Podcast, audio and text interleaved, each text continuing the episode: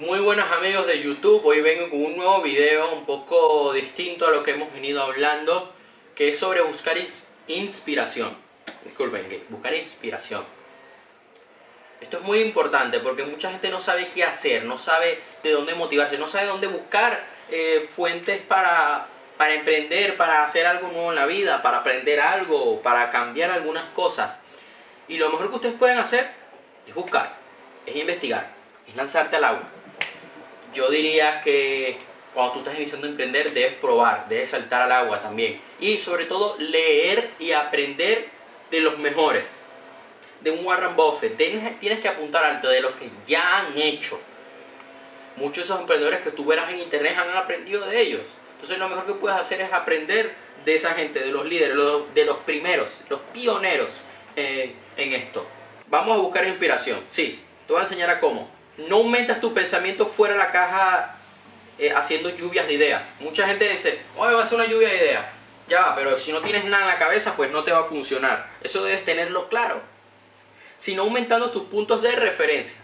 Entre más casos de éxito y de fracaso, lecturas hagas, entrevistas, tu mente tendrá más puntos que conectar. Si tienes referencias sobre lo que se hace en otros países, en otras industrias, en otras disciplinas, tu cerebro podrá hacer combinaciones distintas si no todas tus ideas estarán en tu caja. Tu caja es el mundo en el que vives. Sal de él y busca inspiración. Dedicas tres horas a la semana a leer, ver videos o en, entrevistar a tu competencia o a emprendedores que admiras y verás que tu condición creativa va fortaleciéndose de forma natural. Yo cuando empecé en esto, yo veía mucho, eh, que por el verano del 2017, eh, yo veía mucho a Ty López, veía mucho a, Grant Cardone y, y mucho a Gary Vee Estamos hablando de gente que son expertos en marketing online, sobre todo Gary Vee y, y Ty López. Grant Cardone también es experto, experto sobre todo en ventas. Eh, tiene, un, eh, tiene un evento que es muy conocido en el mundo del emprendimiento que es el 10X. Él es bestseller. Para ustedes no sabían, les recomiendo el libro. Entonces, eh, yo buscaba inspiración era de ellos, de ver sus videos. De Ty López tiene un montón de videos. Grant Cardone tiene un montón de videos. Gary Vee tiene un montón de videos y yo buscaba la inspiración de ellos y yo iba conectando con el paso del tiempo, a medida que yo iba aprendiendo, yo iba conectando cosas. Fui aprendiendo sobre marketing. Intenté hacer una agencia de marketing, no me salió bien en ese entonces, no tenía conocimientos de venta, entonces fueron surgiendo demás cosas, fui aprendiendo de ventas, pero esas ventas ahora las estoy aplicando a otros temas, eh, lo estoy aplicando a los coches, eh, entonces la psicología emprendedor la, aplico, la trato de aplicar a la hora de aprender en trading.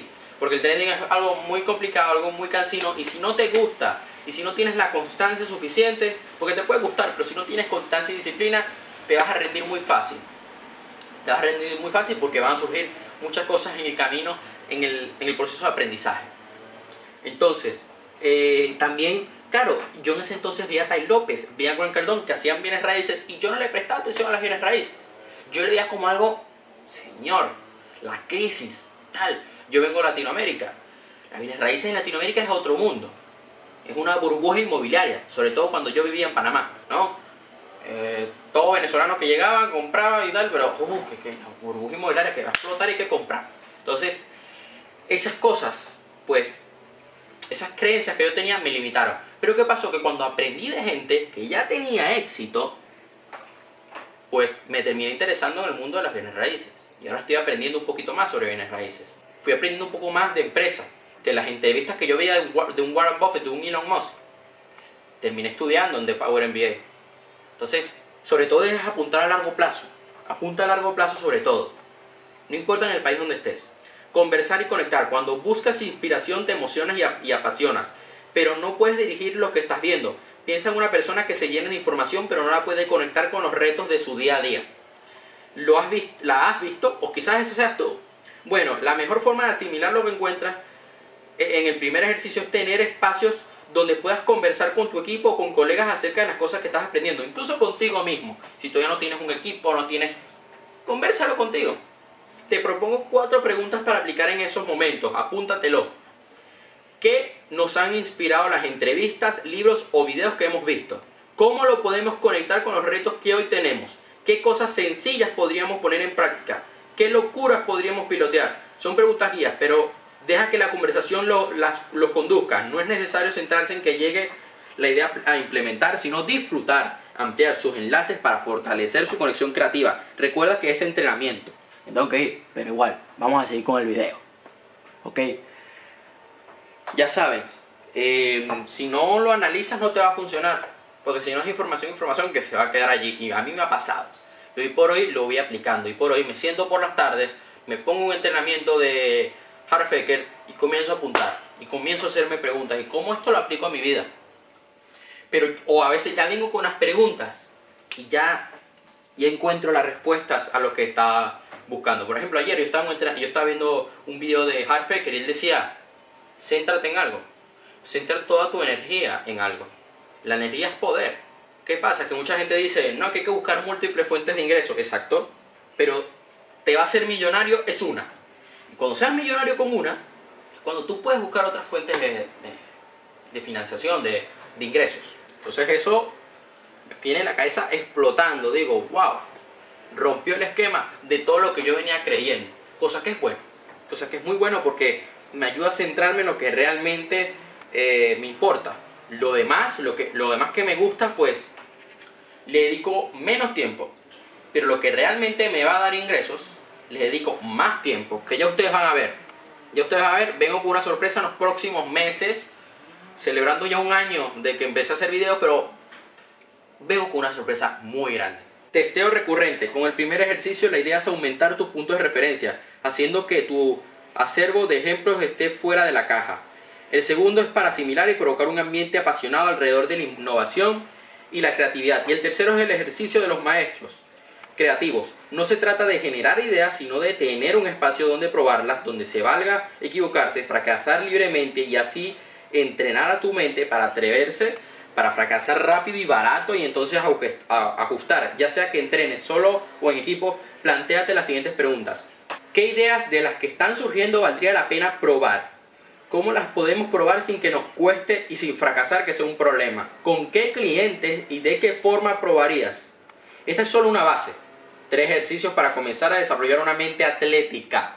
Necesitas ir generando, necesitas trabajar tu mente. Tu mente es la que te va a ayudar. ¿Te atreves? Quiero que ustedes reflexionen sobre el tema, quiero que ustedes compartan el video. Esto es algo que funciona, eh, que es muy importante, que es muy importante, porque necesitamos tener claro dónde vamos, buscar inspiración, eh, buscar nuevas ideas, salir un poco de la caja de donde estamos sumergidos. Muchas veces pensamos, esto es así, esto es así, esto es así, esto es así.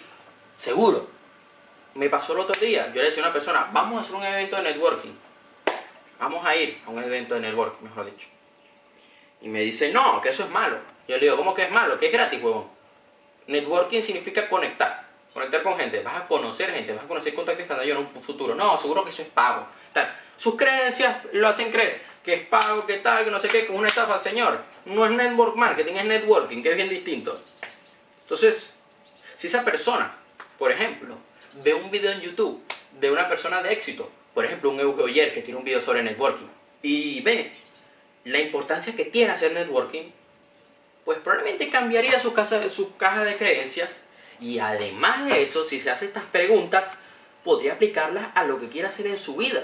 Entonces, hay que salir un poco, hay que salir de la zona de confort, porque si no, no vamos a crecer, porque la zona de confort es muy pequeña para nosotros, porque nosotros somos muy grandes para estar en una zona de confort. Nosotros tenemos que salir.